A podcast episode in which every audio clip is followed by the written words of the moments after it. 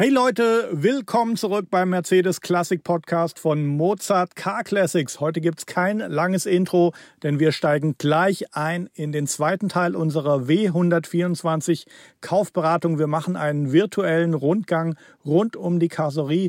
Also für alle, die so ein Auto kaufen wollen, hört gut zu, denn die Karosserie ist das eigentlich große Thema bei dieser und natürlich vielen anderen Baureihen. Karosserie. Ich bin äh, jetzt kein absoluter 124er Spezialist in dem Sinne, dass ich schon irgendwie hunderte gesehen habe von unten oder so. Aber ähm, mein Eindruck, den ich bisher gewonnen habe, ist Vorsicht. Es kann sein, dass das Auto erstmal so von außen super gut aussieht und dass du ganz schön suchen musst, bis du die Roststellen findest. Aber wenn du sie dann siehst, dann erschrickst du ganz schön. Oh ja. Die rosten ziemlich im Verborgenen. Mhm. Und ein großes Thema, korrigiere mich, wenn es falsch ist, ist die Hinterachse. Ist absolutes Thema. Die haben ja stellenweise wirklich nur einige Jahre gebraucht, dass die so stark verfault sind, dass es, ähm, das ist meinem Kollegen da auch schon passiert, dass ihm die Hinterachse bei der Fahrt rausgebrochen ist, Mhm. weil die so stark, da wo die Hinterachse fixiert und aufgebaut wird, dass sie komplett weggefault ist. Jetzt kann man sagen, gut, dann baue ich die Achse aus, setze das in Stand und dann ist gut. Nein, das ist leider nicht das einzige Problem. Die ganze Hinterachse an sich, der ganze Körper, wie man ihn kennt, wenn man jetzt mal unter ein Auto guckt, siehst du ja deinen Reifen, dann geht der Bremse ab, dann siehst du ja einen Querlenker und die ganze Achse, wie sie ins Fahrzeug reinwandert. Mhm. Ist ein relativ komplexes Gebilde, weil beim 124 erstmalig, glaube ich, die Raumlenker-Hinterachse, die in mehreren Dimensionen flexibel ist und ein super komplexes Gebilde im Vergleich zu was andere Hersteller verbaut haben. Ja, ja, andere Hersteller haben zu der Zeit echt noch hinterm Mond gelebt, was das betrifft, muss ich dir recht geben. Gerade beim Saab so eine starre Achse gesehen. Vergiss nicht, Golf 5 auch Starrachse und auch und alles. Golf 6. Egal, ähm, diese ganze Hinterachse, wirklich fast alle Komponenten davon, die rosten nicht nur an, die zerbröseln einfach. Mhm. Also ich hatte schon oft Hinterachsen, die haben wir an der Bühne hochgehoben, die wollten wir lösen und beim Lösen ist uns die halbe Achse auf den Kopf geflogen. Mhm. Die haben so massiv starke Rostprobleme und das ist auch nicht, dass man mal sagt, gut, ich repariere mir das in 10 Minuten, das ist es leider nicht. Weil selbst die Aufnahmen von der Hinterachse so stark durchrosten, dass die ganze Karosserie von unten aussieht wie ein Salzwasserfund, sage ich mal. Mhm. Komischerweise ist an der Vorderachse nicht das Problem, was mich immer schon ein bisschen verwundert hat. Da rosten dann höchstens Aufnahme von den Federn oder sowas. Da kennt man ja diese Federringe, die oben sitzen, da Mhm. rostet es ein bisschen an. Also das Blech meine ich damit. Nicht, Aber was gab's ja ist, nicht. also klingt jetzt für mich wie einfach ein Verarbeitungsproblem, ein Qualitäts... War auch ein Qualitätsproblem Ja. Weil zum Beispiel die Hinterachskörper an sich wurden von innen nicht gut genug versiegelt. Äh, Nenn mir doch mal ein Beispiel von einem Mercedes, wo die Hinterachse extrem langlebig und robust ist. Also was du ewig im Streusatz fahren kannst, was eigentlich keine Probleme macht, ist die Hinterachse vom 126er. Die Mhm. macht keine Probleme, da sind die Vorderachsen eher betroffen. Mhm. Komisch, Ähm, eigentlich ja gleiche Konstruktion vom Prinzip her. Ja, das ist manchmal echt komisch, wie die rosten. Ne? Ja. Manchmal verstehe ich das leider auch nicht. nee, jetzt muss ich mich korrigieren. 126 war ja noch nicht die Raumlenker-Hinterachse, oder? Ich weiß halt nicht, warum der 124er so Bock hatte zu rosten. Wirklich nicht. Wenn du jetzt so eine Hinterachse überholst, also musst du ja, wenn die kaputt ist Ja. und du willst das Auto nicht wegschmeißen, klar, da gibt es erstmal generell die Aufnahmepunkte an der Karosserie. Wenn die hin sind, klar, dann ist es besonders schlimm und Ja, ja. besonders nervig. Aber dann an sich, die Achse besteht ja aus vielen individuellen Teilen, Stahlteilen und auch vielen Gummis natürlich. Lagern und solchen Geschichten. Klar, dann musst du durchgerostete Teile musst du austauschen. Wie kriegst du die dann besser hin, als sie original war? Ja, ich würde mal spontan behaupten, mit Liebe, da ist natürlich auch was dran. Schritt eins, ich würde jetzt die Hinterachse natürlich erstmal runternehmen, wenn Mhm. ich sie runternehmen kann. Wir gehen immer davon aus, dass es noch geht. Ja. Dann zerlegst man die Hinterachse komplett. Dann guckt man natürlich immer so Gummilager, kriegt man alle bestellbar. Es gibt nichts, was du dafür nicht bestellen kannst Ja. an Lagern. Ja, klar. Ähm, das Problem an der Hinterachse an sich ist, mittlerweile sind diese Hinterachsen rar geworden. Es gibt natürlich gewisse Firmen, dort schickst du deine Hinterachse ein, deine gepulverten Reste, die du noch besitzt, Mhm. Und du kriegst eine überholte von denen. Mhm. Die Achse wird dann geguckt, geprüft auf Stabilität, ob es noch möglich ist. War klar, Rost nimmt ja auch die Stabilität irgendwann. Mhm. Dann wird diese Achse neu gebadet komplett, kriegt ein Tauchbad, Mhm. wird pulverbeschichtet von innen und von außen, was Mercedes damals hätte ruhig mal machen können, die von innen auch gut zu verschützen, dass es nicht rostet. Ja. Dann kannst du diese Hinterachse zurückbekommen, also kriegst du wieder zurückgeschickt. Ist doch nicht teuer, Hinterachse auch ein klassisches Ding, wo man auch Wachs drauf macht? äh, von außen nicht. Das Mhm. hat keinen Sinn, weil dann fährst du dreimal durch den Regen, dann ist es wieder ab. Mhm. Außerdem darfst du dir auch nicht vergessen, ähm, wenn du jetzt einen Steinschlag an so einer Achse riskierst und der Wachsfilm schließt sich oberhalb wieder, wenn es warm wird, Mhm. hast du unten drunter eingeschlossene Feuchtigkeit. Was du machen kannst, ist, das ist halt wirklich einfach bei der Hinterachse, da sie ja viele Hohlräume besitzt, also Hohlkörper. Mhm. Die kannst du von innen schießen, entweder mit Wachs. Ähm, ich persönlich bin großer Fan von Mike Sanders, muss ich schon wieder den Namen erwähnen. Mhm. Sprühst du die Hinterachse von innen komplett ein, dass es richtig rausläuft Mhm. und du hast sie von außen neu Pulver beschichtet. Mhm. Hast du gar kein Problem mehr mit der Hinterachse. Ja. Was die Aufnahme betrifft von der Hinterachse, die sind halt echt so blöde leider gebaut, dass sie, ich sag mal so, den meisten Dreck abkriegen und auch viele Steine wieder abkriegen, dass sie Mhm. schnell anfangen können zu gammeln. Mhm. Es gibt Reppbleche dafür, die sind auch nicht teuer, die passen auch ziemlich gut. Man kann damit die Hinterachse, ich sag mal, die Aufnahmen komplett überholen, gerade im Bereich der Topflager oben. Mhm. Man versiegelt alles wieder, macht alles fertig, dann baut man es wieder ein. Das hält, das ist erstmal alles ruhig, aber so nach fünf, sechs Jahren kann man, wenn man Pech hat, wieder anfangen. Gerade Karosserie, Bereich Hinterachse und ähm, da kommen wir gleich noch zu, vorne mit ähm, Schwellern und Co., muss man öfters mal hingucken. Technisch, wie man gesagt, 124er musst du eigentlich auf gar nichts achten fast. Also wenn du da dich an die normalen Service-Sachen hältst, geht er morgens an und wird auch ewig lange morgens immer wieder angehen und du kannst damit ganz bequem Mhm. fahren. Klar, das Thema Hinterachse ist kritisch. Passt immer darauf auf, wenn ihr euch so ein Auto anschaut. Ähm, ich gehe jetzt mal im Bereich Vorderwagen, komplett vorne alles. Werft ihr natürlich als erstes mal einen Blick aufs gesamte Fahrzeug. Ihr geht da entlang, guckt euch die Türen an. Viele machen ja direkt die Tür dann auf, gucken die Innenausstattung an, sagen, boah, der sieht ja noch aus wie neu. Lasst euch bitte nicht davon täuschen, dass diese Autos von innen aussehen wie neu. Das liegt nun mal an dieser extrem guten Verarbeitung zu der Zeit, dass die selbst nach 20 Jahren und 500.000 Kilometern von immer noch aussehen wie neu. Leider ist das Problem, von innen sehen sie halt immer gut aus. Wie ist das äußere Kleid? Und deswegen sage ich jetzt von vornherein, den Innenraum guckt euch als letztes an. Step one, abgesehen von der Hinterachse, was wir gerade hatten, ihr guckt euch die Scheinwerfer an. Ihr guckt dann, seht ihr ja den Chromgrill vorne, die Motorhaube und die Schürze vorne. Jetzt macht ihr in erster Linie, guckt ihr euch mal ganz bequem die Schürze vorne an. Ihr guckt mal, wie die Kotflügelübergänge sind zur Schürze. Ihr guckt euch die Kotflügel von innen an. Dann habt ihr ja die Kunststoffradrausschale und, und, und. Das alles bewegt ihr. Guckt ihr euch ganz genau an. Vorne. Die Kotflügel auch. Ähnlich wie beim 106, war das 126er Kaufberatung, die wir gemacht Wo ich gesagt Ja. habe, im Rost? Genau. Wer das schon gehört hat, gleicher Ablaufplan auch für den 124er. Da kommen nur noch ein paar Punkte dazu. Jetzt macht ihr auch mal gerne die Haube auf. Da guckt ihr euch erstmal nicht den Motor an, weil die Technik hält meist ewig. Das ist erstmal uninteressant. Dann guckt ihr euch vorne die Spitzen vom Fahrzeug an. Sprich, neben dem Motor links und rechts. Ihr habt links beim 124er auch den Wischwasserbehälter, den großen. Den macht ihr mal ab und hebt den an. Weil unter jedem 124er rostet grundsätzlich ein Riesenloch durch unter diesem Wischwasserbehälter. Weil der an die Karosserie kommt und Reibung verursacht. Und da rostet es natürlich dann sehr, sehr gerne. Sprich, ihr hebt ihn an und dann drückt ihr mal mit eurem Daumen ein bisschen. Dann seht ihr schon, ob der durch ist oder nicht. Dann guckt ihr leicht unter den Scheinwerfern, wenn ihr euch in die Motorhaube reinbeugt, unter die Scheinwerfer, die Spitzen vorne und guckt, ob der da auch am Blühen ist auf beiden Seiten. Weil da sammelt sich gerne der Dreck und dann rosten die da auch sehr, sehr, sehr schnell durch. Weil ihr müsst bedenken, vorne an der Spitze vom Blech wird der Kotflügel montiert, die Schürze wandert dort entlang selbst die Scheinwerfer. Das ist ein, ich sag mal, ein Knotenpunkt, wo sich der ganze Dreck sammelt und wo das Blech sehr, sehr wichtig ist. Immer darauf achten. Gut, dann könnt ihr euch die Haube von innen angucken, ähnlich im 126, auch mal oben die Spitze der Haube anschauen, hat sich ja drunter was angesetzt, fängt er da an zu gammeln. Dann die Autos, die noch eine Dämmmatte drin haben. Guckt mal an den Seiten der Dämmmatte. Die meisten von denen lösen sich halt auf oder fangen an zu bröseln, wenn ihr das schon mal gesehen habt. Die entwickeln sich ja fast zu so einem Pulver mit der Zeit. Da rostet es mittlerweile auch ziemlich gerne drunter. Das Material zieht irgendwann Feuchtigkeit an und dann siehst du es an den Kanten, wenn sich solche Rostpickel bilden. Wenn ihr das fertig habt, könnt ihr die Haube erstmal wieder ganz bequem anlehnen und geht weiter.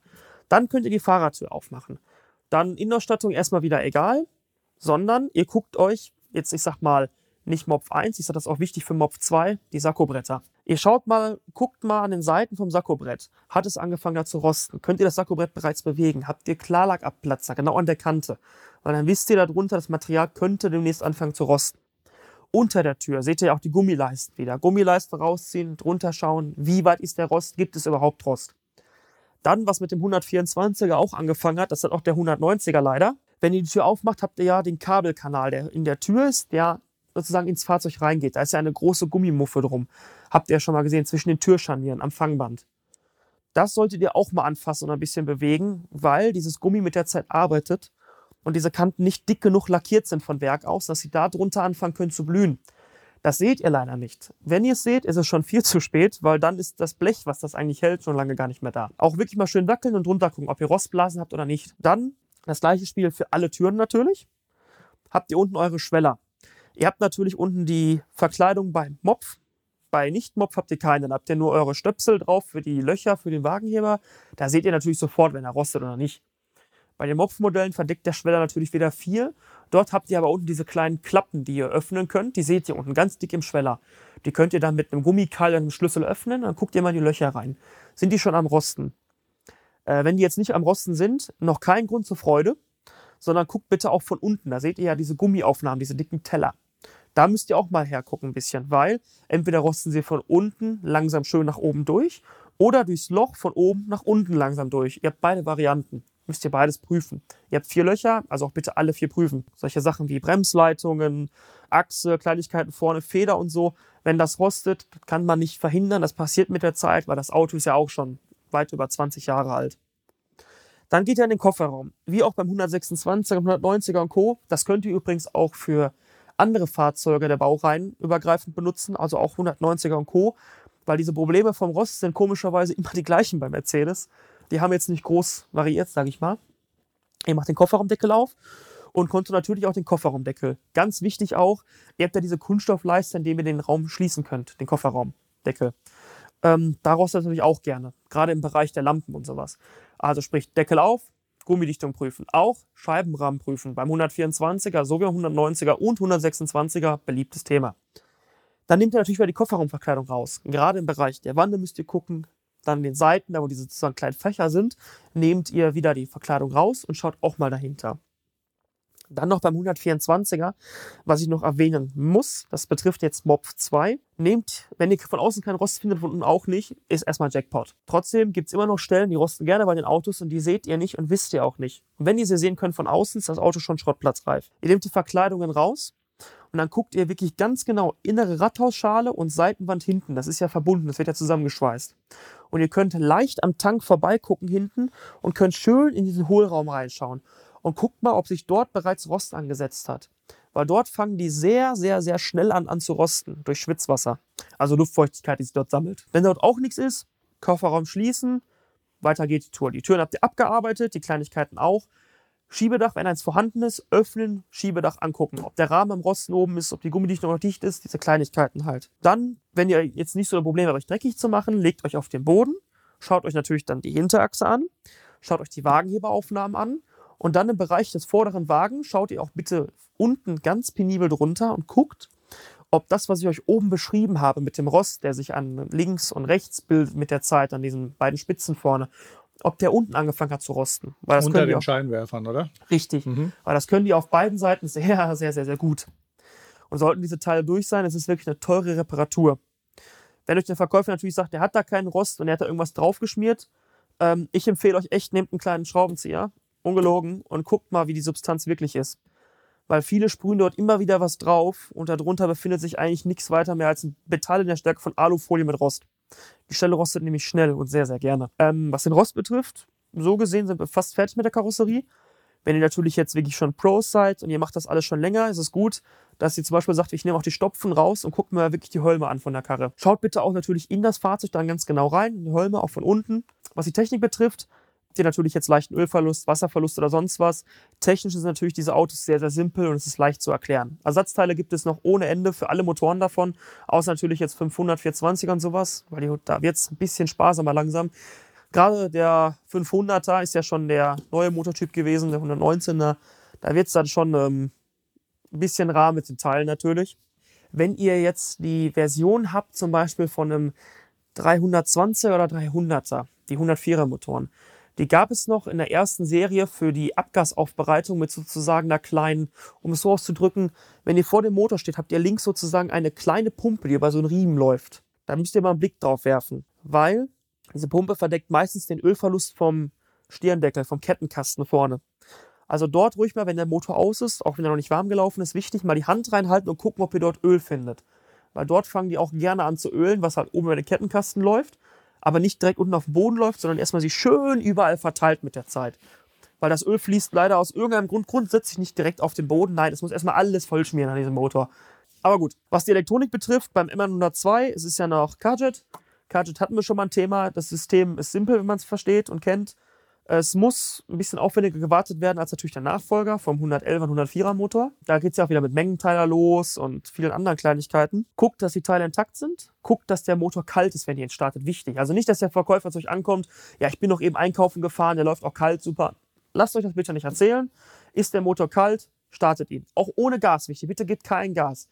Viele Verkäufer starten den mit Gas, um ihre Mängel bereits zu überdecken. Wichtig reinsetzen, starten dann muss der Motor angehen. Dann arbeitet natürlich die Kaltstartphase, bei Kaltstartventil, Fühler und, und, und. Und wenn ihr dort schon merkt, dass der Wagen nicht will, dass er 10 Uhr anspringt, dass ihr schon Gas geben müsst, ist irgendeiner der Komponenten nicht mehr intakt. Kann auch vom Druckspeicher vom Kraftstoffsystem kommen und, und, und. Aber da kommt ein anderes Mal zu, zu einem wirklich peniblen Talk, was KE betrifft. Weil diese Fehlerquellen von der KE können manchmal boah, ins Grenzenlose gehen. Wenn das alles sauber läuft und ihr auch kaum, ich sag mal, unterschiedliche Drehzahlen habt, keine Schwankungen, keine Ruckler, keine Aussetzer, ganz wichtig auch keinen extrem starken Kraftstoffgeruch aus dem Auspuff, seid ihr soweit mit diesem System eigentlich gut dabei. Dann ist erstmal nichts groß dran an der Karre. Wichtig noch ist dann auch nicht nur eine Runde beim Hof drehen, sondern das Auto auf Betriebstemperatur bringen. Ruhig auch eine Autobahnfahrt machen, mal mit 120, 130, so wirklich, dass der Motor mal richtig, richtig schön warm wird weil auch gerade zur Überprüfung der KE, weil wenn ihr nur eine Runde durch die Stadt fahrt und die ist noch in der Kaltstartphase oder ist noch nicht wirklich warm gelaufen, dann habt ihr noch nicht alle, ich sag mal, Problemquellen, die entstehen können, ausgeschöpft. Das betrifft natürlich auch den 260er und M103 Motor, weil sie halt das gleiche System haben.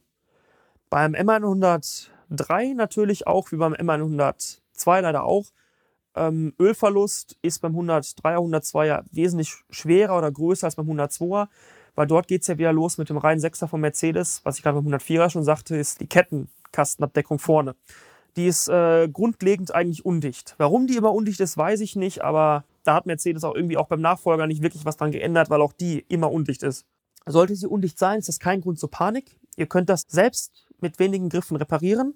Oder auch eine Werkstatt kann euch das zu noch normalen Preisen wieder instand setzen, weil da geht es meistens echt nur um eine Dichtung. Wo die Autos noch gerne verlieren, ist im Bereich hinten an der Ölwanne. Habe ich öfter schon gesehen, fangen sie an mit der Zeit abzudrücken. Warum? Weiß ich nicht direkt. Vielleicht thermisches Problem oder schwer zu erklären. Ich persönlich weiß es nicht, aber sie schwitzen dort oft, also werft mal mit dem Blick drauf. Was den Kühlwasserkreislauf betrifft, bei egal welchen Motor, den ihr habt, ihr seid dort eigentlich problemlos unterwegs. Also beim 102 habt ihr die Wasserpumpe im Motor vorne angesteckt, halbwegs integriert. Beim 103er habt ihr sie natürlich, wenn ihr vor dem Motor steht, rechts von euch. Das ist ein Riesenklopper beim 103er Motor. Den könnt ihr auch kaum übersehen. Guckt, dass die Wasserpumpe kein Lagerspiel hat. Betrifft natürlich auch die Servopumpe und ich sag mal sämtliche Riemenscheiben und Aggregate, was dazugehört. Wenn ihr jetzt noch Klima habt. Den Tildeckeldichtungen sind öfters undicht bei den Motoren, egal ob 102, 103, 104. Das kann Mercedes ganz gut, dass die undicht sind solche Kleinigkeiten wie jetzt zum Beispiel bestimmte Leitungen unten fürs Automatikgetriebe. Ihr habt ja noch einen Wärmetauscher im Kühler vorne drin. Dort wird ja das Wasser und das ähm, Automatikgetriebeöl komplett miteinander separat runtergekühlt. Sollte da was sein, Undichtigkeit am Kühler oder so, macht euch keine Sorgen. Diese Kühler sind, weiß Gott, nicht teuer. Die könnt ihr doch günstig erwerben. Die Leitungen hingegen, die zum Beispiel vom Automatikgetriebe kommen, die in den Kühler unten wandern, die sind nicht mehr so günstig. Also guckt, dass ihr nicht den durchgefaultesten Haufen kauft oder dass die am durchgefaultesten sind. Technisch hätte ich damit jetzt eigentlich schon fast alles gesagt, was öfters Probleme macht an den Autos. Die Schaltgetriebe sind unproblematisch die Automatikgetriebe auch, sofern ihr diese wieder wartet, was ich immer wieder sage. Was mehr Probleme bei diesen Autos erzeugt, sind die Differentiale im 119 und 124er. Gerade im Bereich 124er, wenn ihr eine dicke Maschine habt, ihr kennt ja dieses typische Surren vom 124er aus der Hinterachse.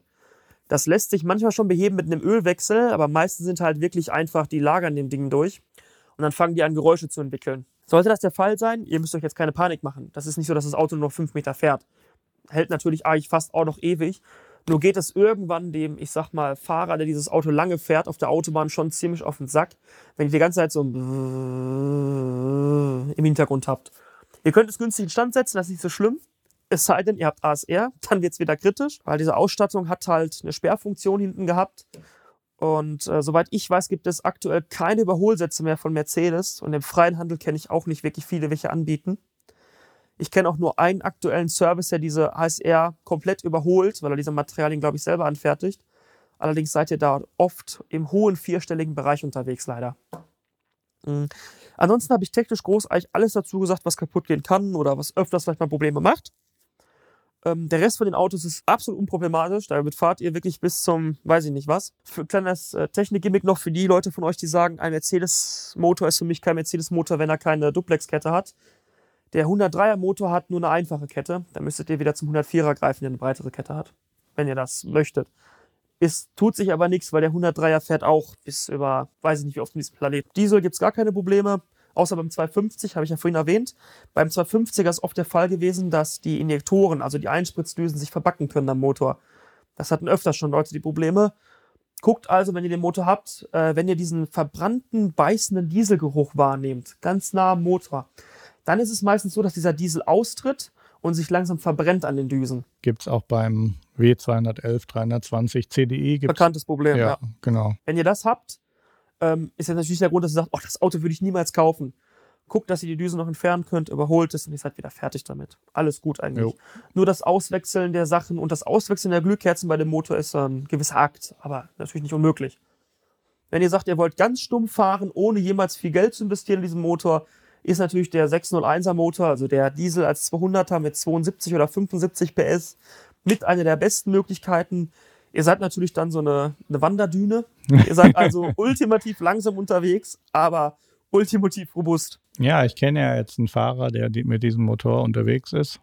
Ja. Der sitzt hier gerade, nimmt einen Podcast mit mir auf. Right. Und äh, ich habe mich lange gewundert, wieso du auf Kurven so schnell losfährst. Es ist ganz klar, weil wenn du abbremst und Ja. dann um die Kurve, dann äh, ist alles futsch, was du dir an Schwung erarbeitet hast die letzten 20 Minuten. Boah, Jungs, ihr wisst gar nicht, wie schlimm das ist. Also Jungs und Mädels, nicht, dass ihr jetzt auch zuhört. Ganz besonders schlimm ist es, wenn wir hier noch ähm, unseren äh, äh, dritten Mann, der manchmal Fotos von uns macht und Technik, den Oh. David mitnehmen.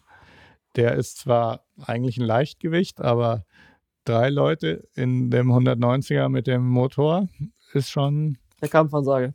Ja. Also bergauf. Und auch wenn wir beim Burger King Drive-In gerade gegessen haben, dann ist er auch ein bisschen zu schwer für drei Leute. Dann sowieso. Also dann ist natürlich ganz vorbei. Das sollte euch klar sein. Nee, aber äh, ganz im Ernst, immer zuverlässige Fortbewegung, ähm, aber natürlich ähm, Wettrennen an der Ampel gewinnt hier keine mehr. Nein, weil ich würde sogar echt spontan behaupten, dass wenn einer gut in Sport ist, er zu Fuß euch echt abzieht im Sprint. Also das ist echt schon ein lahmer Stuhl. Ich würde jetzt gerade noch mal ähm, bisschen was zu Innenausstattungen sagen. So generell Sitze, Sitzbezüge, das ist eigentlich alles super zuverlässig, auch Armaturenbrett, Verkleidungen und so weiter. Eigentlich kann man nichts sagen. Also wenn, wenn das schon verbraucht aussieht, dann lässt es auch Rückschlüsse ziehen auf das gesamte Auto, kann man sagen. Was regelmäßig zu sehen ist schon, ist schon, dass, dass das Holz schon Macken hat. Ja, das ist oft ein Problem. Muss man natürlich auch sagen, ich habe es natürlich auch im Leben, wenn man natürlich bei Leuten mitfährt, die so ein Auto haben. Jeder geht anders um. Viele hauen auf die Knöpfe, viele haben Ringe, hauen auf deinem Holz rum Mhm. und so. Dass diese Klarlackabplatzer kommen, das ist ja ein bekanntes Problem mit der Zeit an den Brettern. Mhm. Wir haben jetzt gerade 326er da stehen und das Holz ist eigentlich bei allen ziemlich gut. Es ist dann eher so, dass sich der Kleber von diesem ganzen Holzstück, also dass sich das, das ganze, die ganze Furnierung so ein bisschen löst. Keine Ahnung, ob man das dann wieder festkleben kann, aber beim 124er ist es konkret halt dann ein Abplatzen dieser Schicht, so als wenn halt Sonne brutal draufgeknallt wäre. Also gibt es Verarbeitungsunterschiede, ist vielleicht auch, keine Ahnung, ist schon anders gemacht, ich weiß es nicht, ist kri- kritischeres Thema beim 124, aber jetzt auch kein absoluter Weltuntergang. Äh, Und wenn man es nicht selber machen möchte, gibt es auch einige Firmen, wo man es hinschicken kann und überholen lassen. Jo, und dann sind wir eigentlich auch schon mit der Kaufberatung am Ende. Ähm, wir haben das ist natürlich bei so einer Kaufberatung, will man natürlich immer warnen vor den Dingen, die schiefgehen können. Insgesamt gesehen geht nichts dran vorbei, ist der W124 in allen seinen Varianten auch wieder eines der besten Autos, die jemals, eines der zuverlässigsten Autos, die jemals gebaut wurden. Und selbst wenn er noch so viele von diesen Mängeln hat, über die wir gesprochen haben, kannst du immer noch einsteigen und spontan nach Barcelona fahren. Die Wahrscheinlichkeit, dass du liegen bleibst und, und per Anhalter weiterfahren musst, die ist fast null. Äh, muss ich dir absolut recht geben. Also, ähm, ich habe ja früher ab und zu mal Autos Teneriffa geholt und äh, egal wie abgefuckt, egal wie viele Kilometer Auf und eigener Achse immer heimgebracht. immer, selbst wenn die Tür nicht drin war, du steigst ein, du machst ihn an und er fährt einfach. Dann, was auch Spaß bringt eigentlich bei den Autos, ist, dass die, abgesehen vom E500 und vielleicht E400, der auch schon krass gestiegen ist. Und dem Cabrio, äh, es sind schon noch echt welche günstig zu kriegen. Wir hatten es auch schon in einer anderen Folge genannt. Du hast so schön gesagt, äh, ehrliche Autos zu ehrlichen Preisen. Es ist nicht tiefpreisig, aber du kannst auch noch mal ein Schnäppchen ergattern. Hängt dann natürlich immer davon ab, was hast du für Ansprüche, äh, wie minimal soll er ausgestattet sein, ähm, wie viel willst du selber schrauben, was kannst du selber dir zutrauen und so. Aber ist ein sehr breites Angebot, es wurden viele gebaut und ist preislich noch absolut überhaupt noch nicht durch die Decke gegangen, wenngleich natürlich schon bestimmte Varianten und Modelle schon anziehen. Der Kombi ist jetzt auch gerade im Kommen, gerade mit den äh, Sechszylinder-Motoren. Aber ich würde sagen, ähm, sich so ein Auto als Klassiker zu suchen, ähm, und dann sogar auch im Alltag zu fahren. Ob man jetzt einen mit wenig Kilometern oder ein Cabrio Coupé als Wochenendauto verwendet oder dann einen mit viel Kilometern, Checkheft gepflegt, der auch in gutem Zustand ist, als Kilometerfresser verwendet.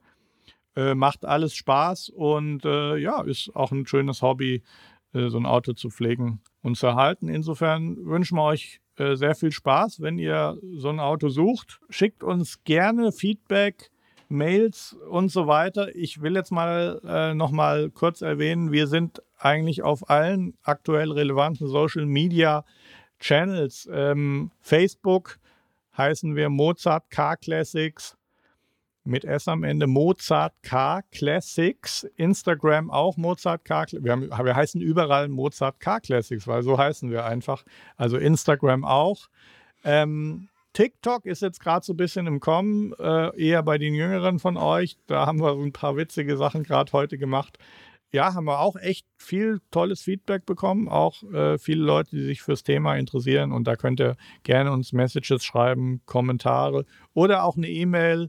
Das wäre dann meine E-Mail. Dem Micha muss ich noch eine einrichten, wenn er da überhaupt Bock drauf hat. Mark at mozartcarclassics natürlich.com. Und äh, ja, wir Genau, wir wollten uns nochmal bedanken, äh, sowohl natürlich auf äh, die vielen Abrufe, Likes, Comments, Follows auf den ganzen Social Media Channels. Wie gesagt, gerade TikTok ist jetzt aktuell richtig abgegangen, haben wir uns riesig gefreut, weil wir echt ein paar ganz crazy, verrückte Videos gedreht haben, die ganz gut angekommen sind. Also gerne auf TikTok, das ist einfach eine App auf eurem Smartphone runterladen, kurz registrieren. Dann findet ihr uns dann auch wieder dort. Äh, freuen uns über Feedback und dann Podcast hat sich auch viel entwickelt. Wir sind mit den Hörerzahlen schön nach oben gegangen und äh, werden hier und da von Apple Podcasts sogar in der Kategorie rund ums Auto sogar empfohlen und gezeigt. Das hat uns natürlich auch riesig gefreut, weil wir haben jetzt so viele Episoden noch nicht gemacht, aber sind natürlich mega motiviert durch das tolle Feedback und von daher äh, nicht nur hören, sondern auch abonnieren. Dann kriegt ihr auch von eurer Podcast-App immer eine Benachrichtigung, wenn es einen neuen Podcast gibt. Was uns natürlich auch sehr hilft, ist, wenn ihr eine Bewertung in zum Beispiel der Apple Podcast-App für unseren Podcast abgebt oder auch einen netten Kommentar. Ähm, ja, das war jetzt genug der Eigenwerbung. Ihr wisst jetzt, wie wir heißen. Und dann höre ich euch wieder in der nächsten Folge.